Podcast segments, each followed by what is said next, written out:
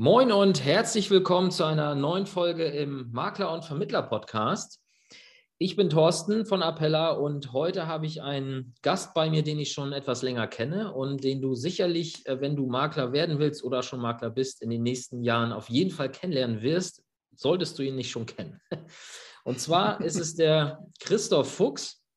Christoph ist 39 Jahre alt. Er war und ist seit, neun, äh, seit 19 Jahren selbst Makler er ist auch der Mann und das Gesicht, ja, der Gesicht nicht, aber er ist der Mann hinter Foxclip. Falls du mal äh, Erklärfilme in unserer Branche gesehen hast, dann könnte es sein, dass einer davon von ihm war. Und er ist Gründer der Finvoice GmbH und darüber will ich heute mit ihm sprechen. Denn ja, es gab ja jetzt gerade im November und Oktober genug Anlässe, über alternative Einkommensmöglichkeiten für Versicherungsvermittler und Finanzanlagenvermittler zu sprechen. Und eine Möglichkeit bietet Christoph mit seiner Finvoice GmbH und ja, darüber wollen wir heute sprechen. Christoph, vielen Dank für deine Zeit. Schön, dass du da bist und herzlich willkommen. Vielen Dank für die Einladung. Sehr gerne. So, äh, ja, das war ja ein wunderschönes Intro, Thorsten. Danke dafür. Äh, dann will ich jetzt versuchen, äh, dieser fantastischen Einleitung auch gerecht zu werden. Ja, sehr gut. Ich dachte, du setzt jetzt an und korrigierst mich, aber. nee, nee, alles gut. okay. Ja, Christoph, wir wollen über alternative Einkommensquellen ähm, sprechen. Und ich glaube, darin liegt ja auch schon der Ursprung der Finvoice GmbH. Erzähl doch einfach mal, was deine Idee war hinter diesem Thema. Und dann können wir uns so langsam vorarbeiten, dass der Zuhörer auch versteht, worum es da eigentlich geht.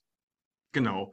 Äh, ja, wie du einleitend schon gesagt hast, ich bin ja selbst auch jetzt nächstes Jahr im November 20 Jahre in der Branche war äh, 2002 bis 2014 im Strukturvertrieb, wie ganz bestimmt viele andere Maklerkollegen auch, und dann halt seit dem 01.01.2015 als Makler unterwegs bis dieses Jahr. Also tatsächlich äh, habe ich dieses Jahr meinen Bestand dann abgegeben, mhm. weil ne, ist ja so, wenn du mehrere Hasen jagst, fängst du meistens keinen.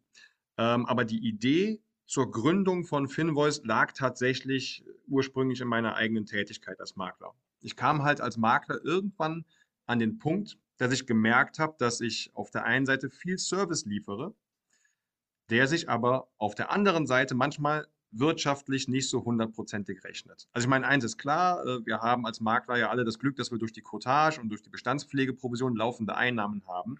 Ja. Dennoch ist es ja so, und ich glaube, da werden sich viele Kollegen, die jetzt zuhören, drin wiedererkennen, dass manchmal der Service in einem Aufwand ist, der sich wirtschaftlich trotzdem nicht rechnet. Ja? Also wenn du einfach mal guckst, wir lassen jetzt mal die Abschlussprovision gedanklich weg und wir gucken uns mal nur an, wie viel laufende Einnahmen generiert denn mein Bestand. Und wenn ich dann gucke, wie viel Zeit brauche ich denn, um jeden dieser Kunden wirklich aktiv zu betreuen? Zumindest waren das so meine Gedanken damals. Dann habe ich gemerkt, okay, du brauchst aufs Jahr gesehen vielleicht irgendwo so zwei bis drei Stunden pro Kunde pro Jahr. Ja äh, und verdienst daran Summe X. Ja. Dann kommst du irgendwann an den Punkt, dass du feststellst, verdammt, da arbeitest du ja für 13 Euro die Stunde oder so. Und dann ist natürlich die Frage, wie wirtschaftlich ist das? Ich meine, klar, es gibt Kunden, die hörst du ein Jahr lang gar nicht. Dafür gibt es andere, die haben bei dir eine Kfz und eine Hausrat und die rufen 20 Mal an. Also das ja. ist natürlich irgendwo eine Mischkalkulation. So oder so, bei mir war es so und ich bin mir ganz sicher, dass die meisten Maklerkollegen da draußen das ähnlich haben. Wir liefern fast alle mehr Service als das, wozu wir laut Maklervertrag verpflichtet sind. Im Maklervertrag steht irgendwo drin, der Makler verpflichtet sich, äh, den Kunden zu beraten, sein Risiko zu analysieren, drei Angebote vorzulegen, im Schadensfall zu betreuen. So mehr oder mhm. weniger sinngemäß sowas in der Art steht da drin. Ja. Da steht aber nicht drin, dass der Makler Fremdverträge mitbetreuen soll, für die er vielleicht gar keine Cottage bekommen kann. Ich sage es mal, weil der Kunde eine private Krankenversicherung bei der DBK gemacht hat und dann mhm. noch eine Kfz bei der HUK 24 und die Wohngebäude bei der Provinzial Rheinland und du kannst nichts davon in deinem Bestand ziehen. Ja? ja. Äh, da steht auch nicht drin, dass du dem Makler, äh, dass du dem Kunden einen digitalen Ordner pflegen musst und ihn zur Patientenverfügung und Pflegevollmacht berätst und dass du in Schadensfallsituationen vorbeikommst und Fotos knippst und äh, Jahresgespräch und so weiter und so weiter und so weiter. Oder du kennst das, der Klassiker. Äh, ah ja, Herr Jasper, ich mache gerade die Steuererklärung, können Sie mir mal gerade Kopien aller Policen rüberschicken? Ich brauche das mal gerade. Mhm, genau. Ich, ich, könnte jetzt ewig darüber weiterreden. Ja. Aber lange Rede, kurzer Sinn. Wir liefern ganz, ganz oft mehr Service, als wir eigentlich müssen. Klar, das tun wir, weil wir uns vom Wettbewerb abheben wollen, weil wir halt vielleicht auch einfach den Kunden nicht verärgern wollen, aber am Ende des Tages müssen wir auch kaufmännisch denken. Ja. ja. Und das für ist, mich dann damals. Da hake ich ganz kurz mal ein. Das ist übrigens ein guter, ein guter Punkt, weil dieses kaufmännische Denken, ähm, viele haben, glaube ich, dieses, die, also die, die, die betrachten dieses Thema einfach falsch, weil kaufmännisch denken heißt ja nicht zu schauen, reicht das, was am unterm Strich übrig bleibt, reicht mir das aus? und es ist genug, um klarzukommen, sondern kaufmännisch denken heißt ja auch mal zu bewerten, macht das, was ich betriebs, also macht das, was ich tue, eigentlich betriebswirtschaftlich auch Sinn. Das heißt, äh, bin ich jetzt im, also erreiche ich eigentlich mit dem Einkommen im, im Vergleich oder in, im, im, Verhältnis zu meiner eingebrachten Arbeitszeit, komme ich überhaupt über den Mindestlohn, ja? Ähm, oder äh, also wie, wie stehe ich eigentlich da? Weil bloß weil du 120 Stunden die Woche arbeitest und dadurch ein Einkommen generierst, was unterm Strich ausreicht, aber du unterm Strich vielleicht nicht mehr hast als jemand, der 35 Stunden in der Behörde sitzt, dann ähm, ja, muss man sich natürlich schon die Frage stellen, wie clever ist das jetzt hier, was ich mache, ähm, wenn jetzt dieser Job nicht auch gleichzeitig deine volle freizeitliche Erfüllung ist, ja, sondern schon auch teilweise einfach als Job zu sehen ist. Und ich glaube, dass da viele noch ähm, eine etwas zu rosa eingefärbte Brille aufhaben, äh, wenn es um dieses Thema geht, Wirtschaftlichkeit zu betrachten. Total. Also ich meine, wenn wir mal ganz realistisch sind, die Fakten sind ja da. Ähm, es gibt jedes Jahr das Vermittlerbarometer vom AfW, wo gezeigt wird, was hat die Branche verdient. Und äh, zwei Drittel unserer Makler verdienen 50.000 Euro pro Jahr oder weniger. Ja. ja. Ein Drittel verdient sogar 25.000 pro Jahr oder weniger. Und wenn wir uns mal überlegen, 25.000, das ist ein bisschen mehr als 2.000 im Monat. Das, ja. Das, geht vielleicht, wenn die Frau noch ein gutes Einkommen hat oder so, oder wenn man es als Nebenberuf macht oder was weiß ich, aber als, also mit Unternehmertum hat das überhaupt nichts zu tun, ohne jetzt hier irgendwem auf den Schlips treten zu wollen. Und ich glaube, da äh, macht es Sinn, mal zu überlegen, erschließe ich alle Einkommensquellen, kann ich an meinem Geschäftsmodell vielleicht irgendwas verbessern? Ja, ja. ja total, gebe ich dir recht lass uns mal darüber sprechen, welche, nee, bevor wir über die Möglichkeiten sprechen, erzähl doch mal genau, was ist jetzt eigentlich die Finvoice GmbH und was ist dein, dein Angebot oder dein Geschäftsmodell? Genau. Ähm, ich hole noch mal ganz kurz aus bei der Geschichte, wo wir eben waren. Äh, die Sachen, die ich eben erzählt habe. Ne? Man bietet Service, äh, der sich vielleicht nicht rechnet. Ich hatte dann damals, das war 2016, überlegt, naja, vielleicht clusterst du deine Kunden. Du machst ABC-Kunden oder wie auch immer man das nennen will. Und von den A- und B-Kunden, wo du besonders viel Service machst, nimmst du dafür einfach eine monatliche Gebühr. Das war erstmal mhm. so die Idee. Äh, dann bin ich erstmal, weil ich natürlich auch Hemmungen hatte. Ne? Du denkst da, okay, ist der Kunde, der bis jetzt alles umsonst bekommen hat, denn bereit, für deinen Service in Zukunft Geld zu zahlen? Ne? Und ich ja. bin mir sicher, andere Makler kennen diese Frage. Also habe ich das erstmal getestet habe mit Kunden gesprochen, ich überlege, ein Servicemodell einzuführen und die meisten haben gesagt, ja, mach das. Wir haben uns eh gefragt, wie du dein Geld verdienst. Also ganz viele sagen, alles klar, geil, machen wir, bezahlen wir. So, und jetzt kommen wir auch gleich zum Angebot. Das ist ja soweit alles schön. Aber wenn man sich jetzt dafür entscheidet, zu sagen, ich möchte mich alternativ vergüten lassen, jetzt mal völlig egal, ob Ergänzung zur Provision oder Ersatz der Provision, das ist an der Stelle erstmal ganz unwichtig, dann stehst du ja vor ein paar Herausforderungen. Also nehmen wir mal mein Beispiel. Ich hatte irgendwo knapp 1000 Kunden äh, und noch drei Untervermittler. Und mit den Untervermittlern hatte ich immer einen Deal, dass von deren Einkünften was an mich abgehen sollte. Und dann habe ich überlegt, wie willst du denn das jetzt machen? Also wenn ich jetzt, sagen wir mal, von den 1000 Kunden sind 600 bereit, mit mir einen Servicevertrag zu schließen und von den Untervermittlern machen das auch nochmal ein paar hundert und da soll ich immer noch mal was abkriegen. Wie sollten das rein buchhalterisch funktionieren? Also machen die Kunden Daueraufträge und ich kontrolliere das? Oder äh, also das ist ja, wer schreibt die Rechnungen mit laufender Nummer, wer kontrolliert die Zahlungsströme, wer macht die Overhead-Abrechnung für die Untervermittler mit oder ohne Umsatzsteuer. Jetzt hat einer von denen noch eine Kleinunternehmerregelung, also furchtbar. Ne? Ja. Und dann habe ich halt erstmal geguckt, gibt es da irgendwo eine Software am Markt? Gibt es schon eine Lösung, die sowas automatisieren kann, diesen ganzen Prozess? Also angefangen ja. bei Abbuchen beim Kunden, über Untervermittlerabrechnung, mit oder ohne Steuer, Unterscheidung, Verwaltung, ähm, nee, nicht Verwaltungs, wer ist es hier, äh, Vermittlungs- oder Beratungshonorar und so weiter und so weiter. Äh, und ich habe nichts gefunden, was es da irgendwie an Softwarelösungen gegeben hätte. Und im Zuge dessen habe ich mich dann mit einem sehr engen Freund von mir getroffen, der Programmierer ist, und habe gesagt, hör mal, ganz salopp, kannst du mir sowas bauen?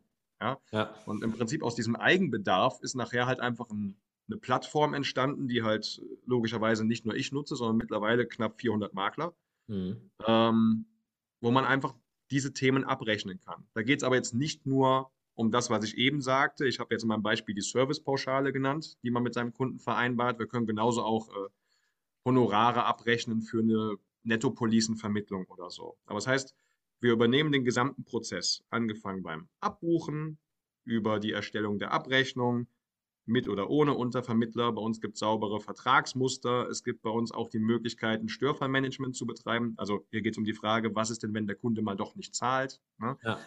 Dass du einfach diese ganzen Dinge ganz unbürokratisch automatisieren kannst.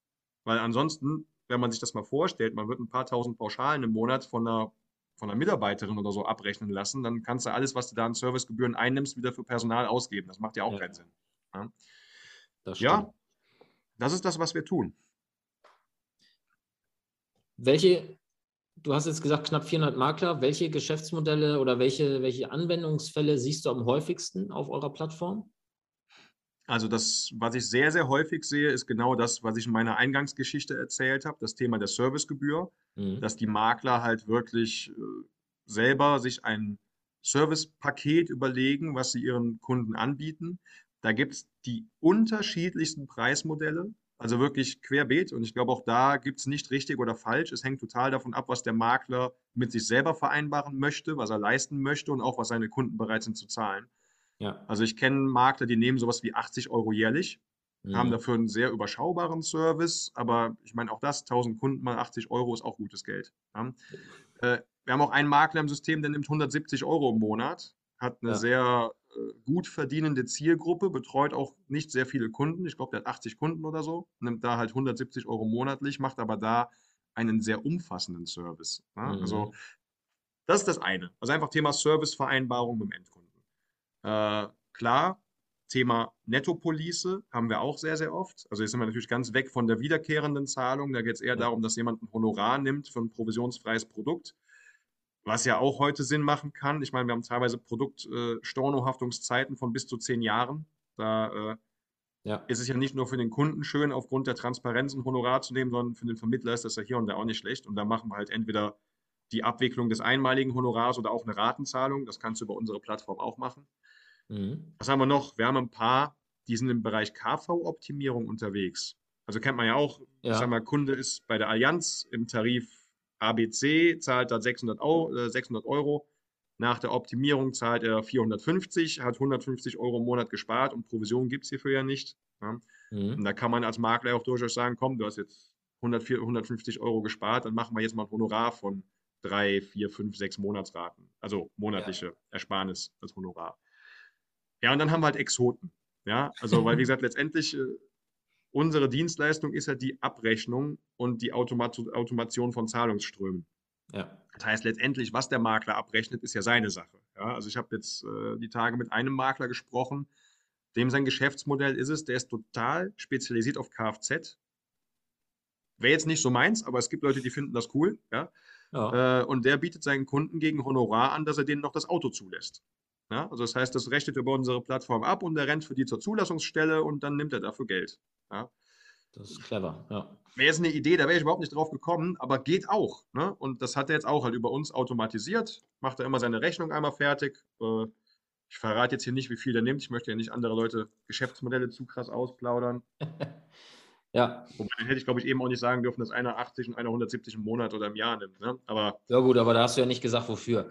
Ähm, genau. In der, an, wobei ich jetzt schon auch, das wäre jetzt ein, eine Frage von mir gewesen oder das wird jetzt eine Frage von mir sein. Ähm, hast du Einblick in das, was die, also wofür die das abrechnen, was die, was die Inhalte der Dienstleistung sind? Oder ist das auch nur Sachen, sind das nur Sachen, die du im Zwiegespräch mal per Zufall rauskriegst? Nee, also was ich sehen kann, ist die Produktbezeichnung. Also du musst dir ja. vorstellen, du erstellst bei uns im System ein oder mehrere Produkte ja. Und das Produkt heißt dann zum Beispiel Servicepauschale Premium äh, Gewerbekunde beispielsweise. Ja, okay. mhm. ja. Oder in dem Fall habe ich halt gesehen, ha, Produkt Kfz-Zulassung. Und dann habe ich halt angerufen und gesagt, hey, was machen Sie denn da? Ist ja spannend. Ne? Hm. Äh, aber nein, ich sehe natürlich nicht die Vertrage, äh, Vertragswerke oder so, was der mit seinem Kunden schließt. Ne? Das sehe ich nicht. Aber ich versuche natürlich trotzdem immer sehr, sehr eng mit unseren Maklern im Austausch zu sein, weil ich das dann einfach super spannend finde. Ja, kannst du trotzdem irgendwie aus dem, aus dem Lameng sozusagen mal so zwei, drei Punkte sagen, wo du sagst, für ganz normale Servicegebühren, also die jetzt im, im, im Mittel sind, ja, also nicht der 170 mhm. Euro Kollege und auch nicht der 5 Euro Kollege, sondern so, die sagen, ich nehme irgendwas zwischen 20 und 80 Euro vielleicht pro Monat. Ähm, was sind so Dinge, die du immer wieder siehst, wofür die Kollegen dort jetzt eine Gebühr erheben, was vielleicht der normale Makler bisher noch kostenfrei anbietet? Ja, da kann ich ein paar Sachen nennen. Also das ist einmal immer das Thema Jahresgespräch, mhm. dass das mit aufgenommen wird. Du hast häufig das Thema äh, hier, ich sag mal, Notfallplanung, Notfallordner, vielleicht noch Unterstützung bei Themen wie Patientenverfügung, Pflegevollmacht, das hast du ganz oft mit dabei. Dann ganz wichtiger Punkt, was ich eben in meinem Beispiel auch hatte, Fremdvertragsbetreuung. Mhm. Ja, weil das wird jeder Makler kennen. Die Kunden haben irgendwelche Verträge im Bestand, wo man irgendwie keine Bestandsübertragung machen kann oder im besten Fall Korrespondenzmakler wird. Das heißt, man hat die Arbeit, aber kriegt keinen Cent dafür. Also das ist etwas, was ganz häufig vorkommt. Dann so dieses Thema, ich nenne es jetzt mal Premium-Schadensfallbetreuung. Äh, das heißt also wirklich zu sagen, wir übernehmen die komplette Korrespondenz, mhm. wir machen alles. Das machen die meisten umsonst, ne? aber äh, absolut eine Sache, für die man Geld nehmen kann. Ja. Ähm, digitaler Ordner ganz, ganz oft ein Thema. Entweder über eine App oder dass man sagt, ich stelle es dir irgendwie in einer anderen Form digital zur Verfügung. Ja. Das habe ich noch häufig gesehen. Äh, genau, was ich eben sagte, Aufbereitung der Unterlagen für die Steuererklärung. Das sehe ich so ganz, ganz oft. Ja. Äh, weil ich meine, ich, ich kann mich selber daran erinnern, diesen Anruf hatte ich so oft. Ne? Du, ich mache gerade die Steuer, ja. kannst du mal eben schnell Kopien schicken? Ne? So, kannst du mal eben schnell? Ja, genau. Ja. Ähm, das wären jetzt mal so spontane Beispiele, die mir einfallen. Äh, aber wie gesagt, wir haben bei uns in der Plattform da auch Vertragsmuster, da stehen quasi die erlaubten Leistungen auch drin. Ne? Wir arbeiten da sehr eng mit dem äh, Arbeitskreis Beratungsprozesse, die mhm. uns da halt immer mit rechtssicheren Mustern versorgen, die wir halt auch an unsere Makler weitergeben dürfen. Ja, ah, cool. Interessant.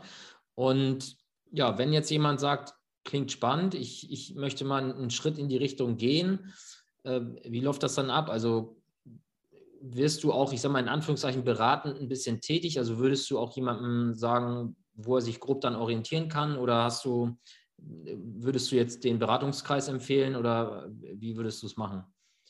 Der Arbeitskreis Beratungsprozesse erstellt ja wirklich nur diese Verträge. Ja. das ist ja so ein Zusammenschluss von Anwälten, die das halt aufbereiten, aber die äh, führen dich ja nicht dahin, wie du es zum Beispiel beim Kunden umsetzt oder mhm. welches Geschäftsmodell für dich passt. Also klar, wir können bis zu einem gewissen Punkt unterstützen. Man kann mhm. sich einfach bei uns auf der Homepage mal anmelden, kostenloses Testkonto machen. Also man kann 14 Tage lang die Plattform einfach ausprobieren. Und wir können natürlich auch hier und da einen Rat geben. Nur man muss natürlich auch so ein bisschen, ich sag mal, die Kirche im Dorf lassen. Eine Finvoice-Gebühr kostet, wenn man es nachher nutzt, 120 Euro im Jahr. Ne? Mhm. Ähm, klar, darüber hinaus, wir kriegen noch ein bisschen Geld für die Transaktionen. Ja. Aber natürlich können wir jetzt für, ich sage jetzt erstmal 120 Euro keine 24-Stunden-Betreuung anbieten und sagen, ja. komm, wir treffen uns jetzt mal drei Wochen bei dir im Büro und bauen dein Servicekonzept. Aber nein, wir haben ja, wir haben Vertragsmuster, wir haben auch Beispiele und natürlich unterstützen wir so gut wir können. Ähm, das reicht aber auch. Ja. Ich sag mal, 90 Prozent der Makler kommen damit komplett zurecht. Ja, ich so, glaube auch, das geht ja im ersten Schritt erstmal darum, Dinge, die man, also das, das muss ja, glaube ich, jeder für sich selbst entscheiden was von dem, was ich jetzt schon anbiete, es geht ja nicht immer darum, was Neues zu machen, was von dem, was ich jetzt schon anbiete, wäre eigentlich clever dafür Geld zu nehmen. Und äh, dann, glaube ich, geht es wahrscheinlich am Ende auch erstmal wie immer darum, dass man erstmal anfängt. Dass man seine ersten 10, 20, 30 Kunden einfach mal mit so einer Pauschale versieht und einfach mal eine Erfahrung sammeln. Ne? Wie, wie kommt das an? Wie wird es abgenommen? Ähm, und Feedbacks einholt, ob das vom, ja, ob das Preis-Leistungs-Verhältnis stimmt und so weiter. Ne? Ganz genau. Aber wie gesagt, wenn ein Makler der jetzt wirklich sagt, ich komme überhaupt nicht weiter, dann ist der herzlich dazu eingeladen, uns auch mal anzurufen und dann sprechen wir darüber. Ne? Ja. Und abgesehen davon, es gibt ja auch gerade für diese Themen Weiterbildungsangebote, wo auch Coaches am Markt sind, die zum Beispiel sich nur auf diese Themen spezialisiert haben. Äh, ja. Ich nenne jetzt mal ein Beispiel, das ist das Unternehmen Mission Service. Der Peter Süßengut, der bildet beispielsweise Makler aus, nur in diesem Bereich der Servicevereinbarung. Ähm, ja, klar, der macht das nicht ehrenamtlich, aber dafür wirst du hier halt auch an die Hand genommen und dir wird auch beigebracht, wie beantwortest du jede Kundenfrage und so weiter. Ne? Ja. Und der Makler, der diese Premium-Betreuung braucht, kann sie da beispielsweise bekommen. Mhm. Ne? Äh, ja, aber ich würde generell erstmal empfehlen, einfach mal anmelden, testen, gucken, kriegt man es hin. Ja. Muss man als Makler irgendwelche technischen Voraussetzungen mitbringen, um euer System nutzen zu können? Internet haben wäre gut. ja. Nee, sonst tatsächlich nicht. Also wir haben wirklich versucht, das ganze Ding äh, sehr intuitiv und leicht bedienbar zu programmieren. Und das ist auch das Feedback, was wir von unseren Maklern bekommen, die die Plattform nutzen. Ähm, also von daher, sobald man in der Lage ist, online zu gehen, kann man die Plattform auch nutzen, ja. Das heißt, auch ein Geschäftskonto oder so muss jetzt nicht lastschriftfähig sein oder so. Das würde alles auf eurer Plattformebene stattfinden. Das, also ihr sichert den ganzen Zahlungsprozess ab. Ganz genau, ja. Also das heißt, damit, darum geht es ja, diese Dienstleistung anzubieten. Das ist, mhm. äh, also ein Bankkonto sollte der Makler haben, wir müssen ja irgendwo hinüberweisen. Ja. Ne? Das, aber äh, ohne Bankkonto Provision kassieren wird auch schwierig, glaube ich. Also das sollte, wird, das sollte jeder schaffen. Nee, ansonsten, wenn er einen funktionierenden Internetanschluss zu Hause hat und einen PC, dann äh, ist er in der Lage, unser System zu nutzen. Wobei ich sage jetzt immer eher, ja, äh, im Zeitalter des Genderns müssten wir ja fairerweise die äh, weiblichen Maklerinnen jetzt hiermit mit ansprechen, ja, genau. die sich er hiermit auch bitte ja. mit angesprochen fühlen. ja, stimmt. So. Wichtig, wichtiger Punkt heutzutage. Ja, okay. Ähm, Hast, haben wir irgendwas vergessen, Christoph? Habe ich irgendeine Frage ich glaub, noch nicht gestellt, wo du sagst, das wäre noch wichtig? Nein, ich glaube, wir haben alles besprochen. Ne? Und ich glaube, äh, es ist klar, was wir tun. Letztendlich, allen, die heute zuhören, dürfte klar sein, dass sich im Provisionsmarkt noch weiterhin was ändern wird. Ich meine, der Koalitionsvertrag ist geschlossen. Es steht zum Glück von einem Provisionsverbot erstmal nichts drin. Aber ich glaube, wenn wir uns das Ausland angucken und wenn wir uns mal fragen, was kommt in vielleicht die nächsten zehn Jahre, würde ich nicht sagen, das Thema ist vom Tisch. Und so ja. oder so, ich meine, Thorsten, wie lange bist du jetzt als Makler unterwegs? Äh, fast 16 Jahre. Guck mal, du hast, ich habe jetzt 19 Jahre auf dem Buckel, wobei ich bin jetzt halt raus, ne? aber du hast ja. 16 Jahre. Wir haben auch andere Zeiten erlebt. Ne? Guck mal, ich habe angefangen 2002, es gab drei Jahre Haftungszeit.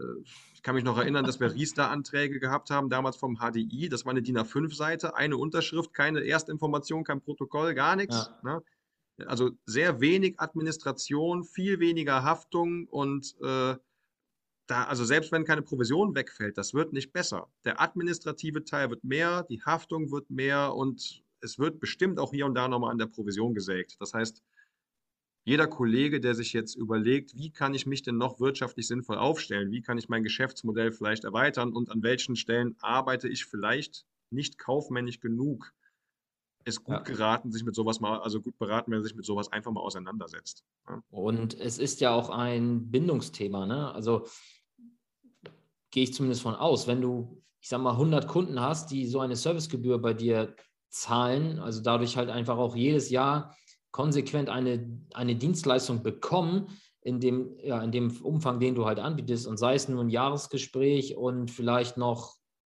was weiß ich, äh, dieses Thema Notfallordner oder digitales, äh, digitaler Versicherungsordner, dann, dann ziehst du ja die, die, die Hemmschwelle, die Hürde, die Geschäftsbeziehung zu dir aufzugeben, auch extrem hoch. Ja, ja weil, total. Ne, wenn da ein Wettbewerber kommt, dann äh, ist das, glaube ich, ein anderes Thema als wenn du halt einen Kunden hast, der dich zwei, drei Jahre nicht gesehen, nicht gehört hat, weil eben keine, also über die Vermittlung hinaus keine weitere äh, Beziehung äh, oder kein, kein Bindeelement besteht. Ne? Nein, total. Also wir müssen uns doch alle fragen, wie wir uns auch von den digitalen Wettbewerbern abheben. Ne? Also sei es jetzt Check24, seien es Apps wie jetzt hier äh, Clark und wie sie alle heißen. Ne? Ja. Der rein preisorientierte Kunde, den kannst du in Zukunft nicht mehr halten. Derjenige, der nur billig, billig, billig haben will, den verlierst du als Kunden und das ist auch gut so, ja, ja. weil es gibt immer jemanden, der bereit ist, für weniger Geld zu arbeiten als du. Ja. Aber der serviceorientierte Kunde, der ist ja bereit, für Servicegeld zu bezahlen und der will vielleicht gar keinen Check 24. Der will den Makler haben, wo er vielleicht auch 20, 30 Euro Servicegebühr im Monat zahlt, aber genau weiß, das ist ein echter Dienstleister Dadurch, dass er ihn bezahlt, hat er auch jetzt endlich das Gefühl, hey, der kommt nicht, um zu verkaufen, der kommt, um zu beraten. Das ist so ein Feedback, was die Kunden ganz, ganz oft geben. Also ja, das ist ein super Thema, um sich vom Wettbewerb abzuheben. Absolut. Ja, denke ich auch. Okay, cool. Dann sag doch nochmal, wo findet man dich jetzt genau oder dein Angebot? Äh, www.finvoice.de. Das schreibt sich wie das englische Wort für Rechnung, Invoice mit einem F vorne dran. Ja. Äh, auch die Herkunft ja, genau. des Namens äh, geklärt. ja, genau. Ähm, ja, wie gesagt, kann man 14 Tage kostenlos testen und wer Fragen hat, ist auch herzlich dazu eingeladen, uns einfach mal anzurufen oder eine E-Mail zu schreiben und dann unterhalten wir uns mal. Ne? Ja. Mir fällt gerade vielleicht noch ein Tipp, ein Thema fällt mir gerade noch ein, was ich hier so zum Schluss noch äh, mit auf den Weg geben darf, weil ja. wir arbeiten auch mit ein paar Vertrieben zusammen. Und aus vertrieblicher Sicht ist dieses Thema der Servicevereinbarung auch ein extrem starkes Argument. Ich sage mal, viele kleine Vertriebseinheiten oder auch größere äh, haben ja immer die Herausforderung der Fluktuation. Mhm. Ja? Du hast äh, die richtig guten verlassen auf den Laden irgendwann, weil sie merken, wenn ich meine eigene Bude gründen würde, verdiene ich mehr. Ja? Ja. Ich glaube aber, wenn jetzt ein Vertrieb sich clever aufstellt und ich sage jetzt mal, ein Vertriebsmitarbeiter zusätzlich zu seiner Provision vielleicht auch noch zweieinhalbtausend Euro über Servicegebühren jeden Monat einnimmt, ich glaube, der überlegt sich dreimal, ob er geht. Ja, ja also stimmt. Ist, äh, das ist jetzt übrigens gar nicht meine Idee. Das, ich, äh, das hat mir jetzt jemand gesagt, den wir jetzt neu ongeboardet haben, eine Vertriebseinheit. Das ist für die das Hauptargument, das zu machen. Ja. ja. Und wenn man darüber nachdenkt, stimmt, macht total ja, Sinn. Auf jeden Fall. Ich meine, warum haben wir damals irgendwann unsere Buden verlassen? Klar, Thema Unabhängigkeit und so, aber es ging irgendwo auch um Kohle. Ja. Ja. Also ich kann mich erinnern, ich damals. Ist so. Ja, ja natürlich. Ich, ich habe damals im Strukturvertrieb gar keine B-Pro bekommen. Ne? Das war einer der Hauptgründe zu gehen. Ja. Ja, Gab es bei uns damals hier, Wobei heutzutage, das muss, das muss man an der Stelle jetzt sagen, hier hören ja auch ein paar Kollegen aus den Vertriebswegen zu. Äh, mittlerweile gibt es es ja. Ne? Äh, ja, total. Also auch Bestandspflege oder Bestandsprämie oder wie auch immer heißt, aber am Ende ist es ja eine, eine Bestandsprovision, wie auch immer. Ähm, also da haben die äh, großen Unternehmen natürlich auch gelernt, würde ich sagen. Ja, Aber total. Ne? Also ich weiß, in meinem ehemaligen Vertrieb machen sie das mittlerweile auch. Also wenn ein Ex-Kollege zuhört, schönen Gruß. Ne? Mittlerweile zahlen die auch äh, laufende Provisionen an die Kollegen und das ist ja gut so. Ne? Auf jeden Fall. Ja. Okay, Christoph, ich danke dir und ich glaube, du wirst, äh, wenn nicht jetzt sofort, aber ich glaube, in den nächsten Monaten und Jahren wird das Thema auf jeden Fall sehr, sehr wichtig werden für alle Beteiligten hier in der Branche. Ähm, haben wir darüber gesprochen und von daher bin ich mir sicher, dass dass wir auch sicherlich nochmal sprechen werden irgendwann zu diesem Thema in diesem Rahmen. Und ja, wünsche dir viel Erfolg mit der Plattform und ich werde das Thema weiter verfolgen. Und ja, ihr lieber Zuhörer, vielen Dank. Ja, ja. Na, also für die Zuhörer auch äh, der Tipp jetzt hier an der Stelle, äh, sich rechtzeitig damit zu beschäftigen, dann seid ihr auf jeden Fall die Ersten bei euren Kunden, die dieses Thema anbieten und äh, ja, sichert euch damit dann die Marktanteile im Bereich Servicegebühren. Dann vielen, vielen Dank für die Einladung. Danke, dass ich hier sein durfte. Und ja, wie gesagt, die Kolleginnen und Kollegen, die jetzt zuhören, äh, wenn ihr Fragen habt, einfach anrufen, eine E-Mail schicken. Wir freuen uns über jede Nachricht. Super. Vielen Dank. Und wenn dir diese Folge gefallen hat, dann freuen wir uns natürlich wie immer über eine Apple Podcast-Rezension oder eine Empfehlung auf Facebook oder auch einfach über eine persönliche Nachricht auf einem x-beliebigen Kanal. Instagram, Facebook, LinkedIn, was auch immer du möchtest. Oder eine E-Mail geht auch an info.vertriebsansatz.de wäre das dann. Ja, und gib uns einfach Feedback oder sag uns einen Wunschgast, wenn du sagst, den und den möchte ich gerne mal oder die oder diejenige möchte ich gerne mal im Podcast hier hören, dann äh, würden wir uns auch darum kümmern. Danke fürs Zuhören und bis zum nächsten Mal.